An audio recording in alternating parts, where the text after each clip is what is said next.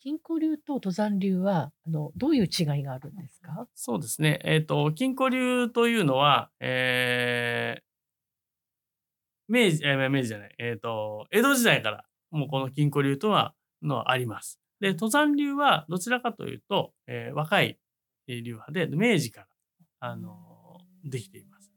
で、まあ、えっ、と、どちらかというと、金庫流というのは古い形を残してきている、えー流派で、で、登山流というのはそれに対して新しいものを取り入れて、五線譜ですとか、えーその譜面の書き方も、えーさっきちょっと譜面を見ていただきましたけど、金庫流の譜面っていうのはこう、ダラダラダラっとね、縦にこうずーっと書いてあるんですが、登山流の譜面っていうのは必ず小説がある。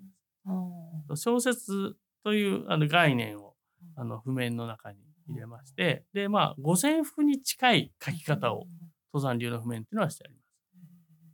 だからそこら辺、あの、譜面の改革とか、えーあとは、えー本曲っていうもの、えーこれは尺八本来の曲という意味なんですけれども、本曲の改革っていうのも登山流はしていまして、あの、登山流独自の本曲。で、この僕が持っている金庫流の本曲っていうのはやはり江戸時代からこう続いてきているものを守っている状態なので、ここがこう登山流の本曲っていうのは明治以降にできた新しい本曲っていうことですね。で、あとはあの組織が登山流はすごくしっかりしていて、はい。えー金庫流はどちらかというと、えー家元制度といって、えー大将がたくさんいるんですね。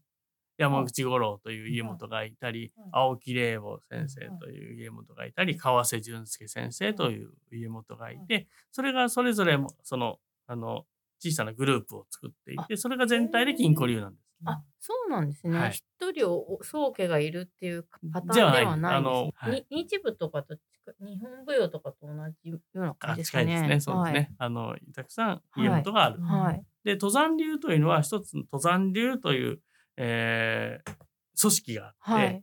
で、まあ、その中で細かくね、3つに、登山流が3つには分かれてるんです。まあ、はいこれもいろいろちょっと話し出すとね、あの、ややこしい話なんですけど、あのーまあ、ご宗家。ここはね、登山流は宗家。はい中尾登山という人がいます。登山流の方ってみんな山がつきます、ね。そうですね。はいあのー師範のお免状をいただけると、うんえー登山流は山がつきます。ええー金庫流はね、その、それぞれ違うんです。僕は、孔明の明という、ああの、はい連盟の明ですね。はいこれが、僕は芸名なんですけども、孔明という明がつきます。で、青木霊坊先生のところは、あの、鈴という、霊という字が、霊尊とかね、えー、霊将とか、あの、霊という字がつくと師範、師範。あと、まあ、純、川瀬淳介先生のところだと、助っていう字がね、ついて、陽介とかね、祐介とかね、あの、そういう一文字いただいて、はい。あの、お師範になると、はい。えー名前がもらえるんですけど、まあ、見た目、山がついてなければ、金庫流だと思っていただけるとです尺八の方でね、山がつけ あ、でも私知ってる人で、まあ、母と昔あの演奏会で、あの、舞台一緒に演奏された方で、あの、風がついてる方がいましたね。ああ、あの、吉田清風先生のところかな。かな。三橋貴風さんとか、貴柳井長風さんとか。三橋先生のところはね、ええ。確か木がつくので、そう風がつくのは、あの浅井清風先生とか、あの吉田清風先生とか、うん。まあ金庫流は金庫流です。山以外は金庫流です。え、金庫流自体は江戸時代からある流派なんですか？そうですね。あのーまあ厳密に言うと、えっ、と江戸時代というのは、金庫流というものはあのあってないようなもので、あのはあ。お坊さんのあのそれこそ小無双っていはいうお坊さんが、えー所属する法華宗っていう宗教があって、宗教？そう。はい。宗教の中で、えーこの釈迦地っていうのははい。法器、あのまあ、いわゆる木魚とかと同じですね。はい。えーお経を読む代わりにはい尺八を読んで修行した人たちなんです、その法華宗のあのお坊さんたちいわゆるはあ小無双さんたちはね。尺八を吹くことでお経を唱えることに。と同じあ、とし意て、あの、修行をしている。はいはい。で、ただその、不化宗さんっていうのは、えー、檀家を持たない。はいいわゆる、あの、禅宗だったんですけど、はい。あの、まあ、その寄付してくれる檀家のこう、家がないんですよね。なので、非常にこう、貧乏な宗教だったらしくて、で、全国をこう、歩き回って、行脚をして、はい。その、修行をして、で、あの、まあ、お金をいただくっていうような形。だったらしいです。この編み笠みたいな顔は見えないはい。のをかぶるのは、あれはなんでなんですかね。あれはね、身分を明かさないようにするっていうのがまず大事だったと思います。あの、っていうのが、えーその、お坊さんになる、あの、ね、小無双さんになるはい。人たちって、はいもともと武士の人、あ、そうなんですね。もう、あの、落ちぶれてっていうところもはい。あるんですよね。あなので、えーその、もともとね、こう、位の高い人だったのが、はいはいこう、小無双さんになっちゃっはい。たっていうところで、こう、顔を隠すっていう意味もあったし、はえっ、と、その小無双に特権がいくつかありままして、はいえーその全国をこう歩き回ってこう修行、釈迦を吹いて修行するんですけど、歩き回る上で、どうしてもその関所っていうのが、はい。はい。あの、全国各地あるんですけど、はいその小無双の格好をしていると、はいその関所はフリーパスだったらしい顔がも出さないで。で、釈迦が吹けていると、えそこは、あの、スルーできるええ立場だった。それがまあ特権として与えられていて、あと、船に乗るにも船賃というのが昔分かったんですけど、それもタダで船に乗せてもらえるっていう特権が2つはい。あったらしいんですね。はまあ、まあ、ですので、実際それを使って、その、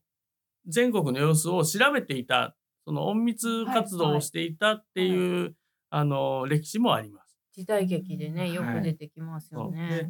まあ、その時に、まあ、さっき、あの、ちょっと、尺八って根の部分、硬い部分をはい使って楽器を作りますっていう話をしたんですけど、これはね、その、小無双さんの、やっぱり流れで、えーお坊さんなんで、武器は持ってないんですよ。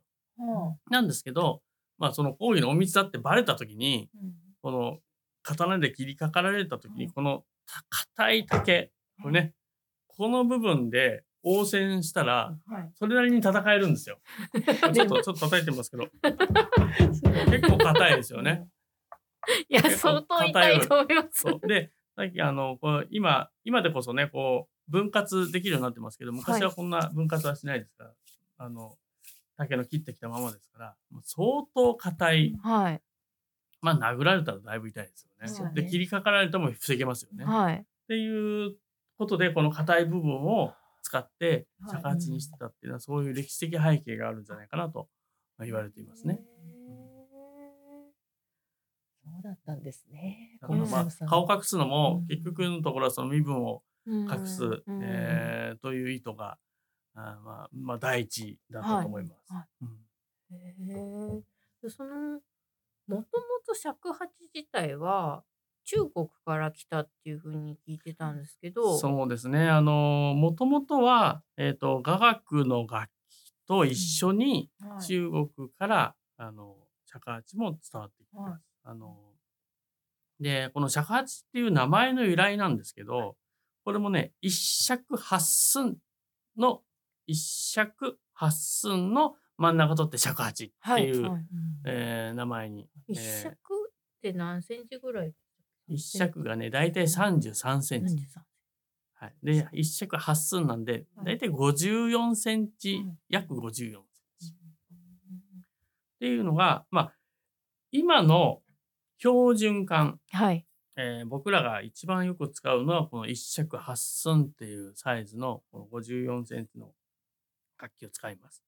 で、これがあの、デー管って言って、えー、セーで、レ、ドレミファスで言うと、レの音ですね。はい。レの音が気温。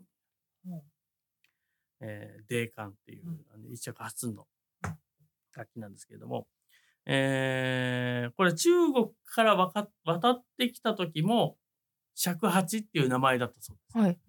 なんですけど、今よりもっと短かったんですって。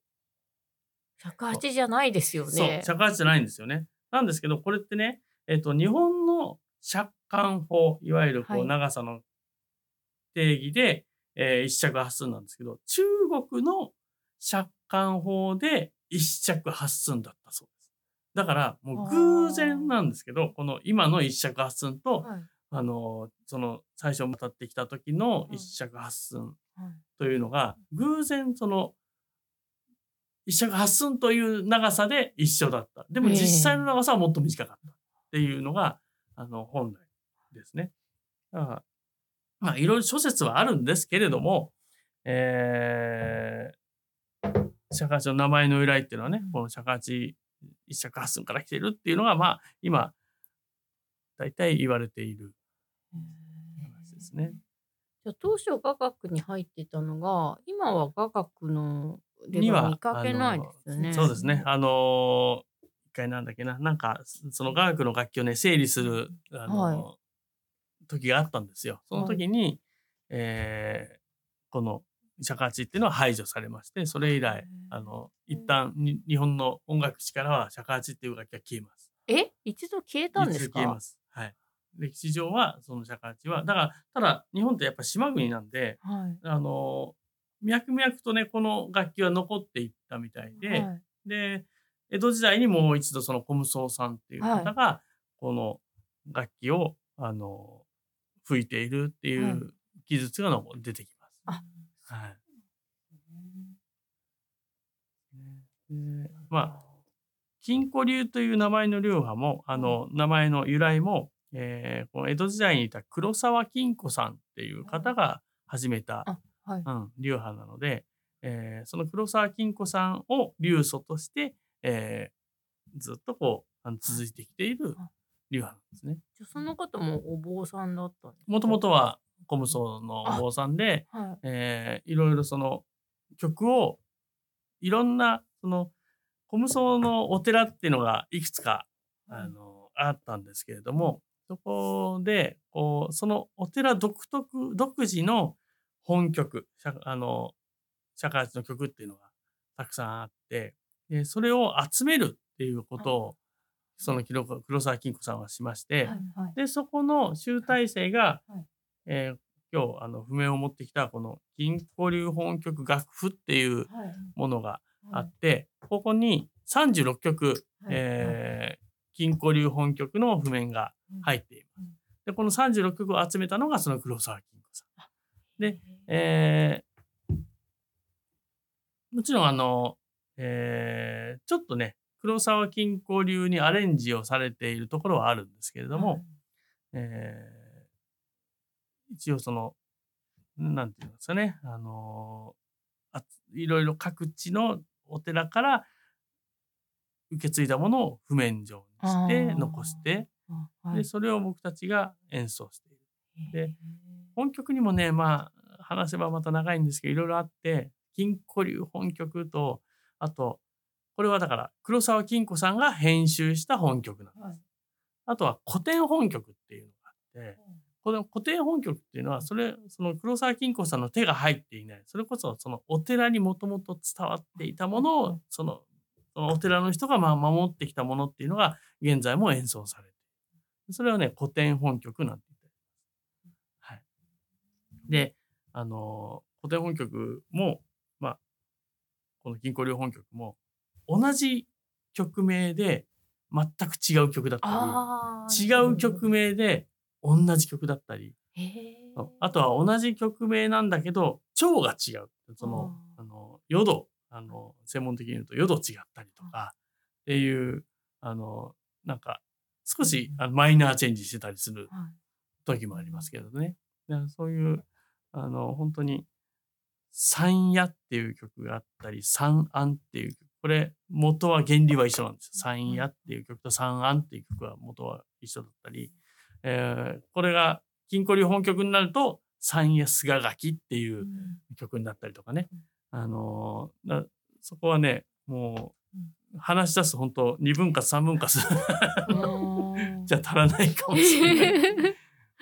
で今日あのこの後演奏させていただくはい。あの曲も総隠霊母っていうねちょっと難しい名前なんですけどこれね別名鶴の巣ごもりって言った方がもしかしたら知ってる人もいるかもしれない。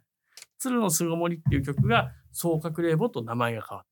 でも鶴の巣ごもりだけでももういろんな実はあのそのお寺によって違うたりするのでまたそれもねあの聞き比べたりすると面白いんですけどまあ眠くなりますよ。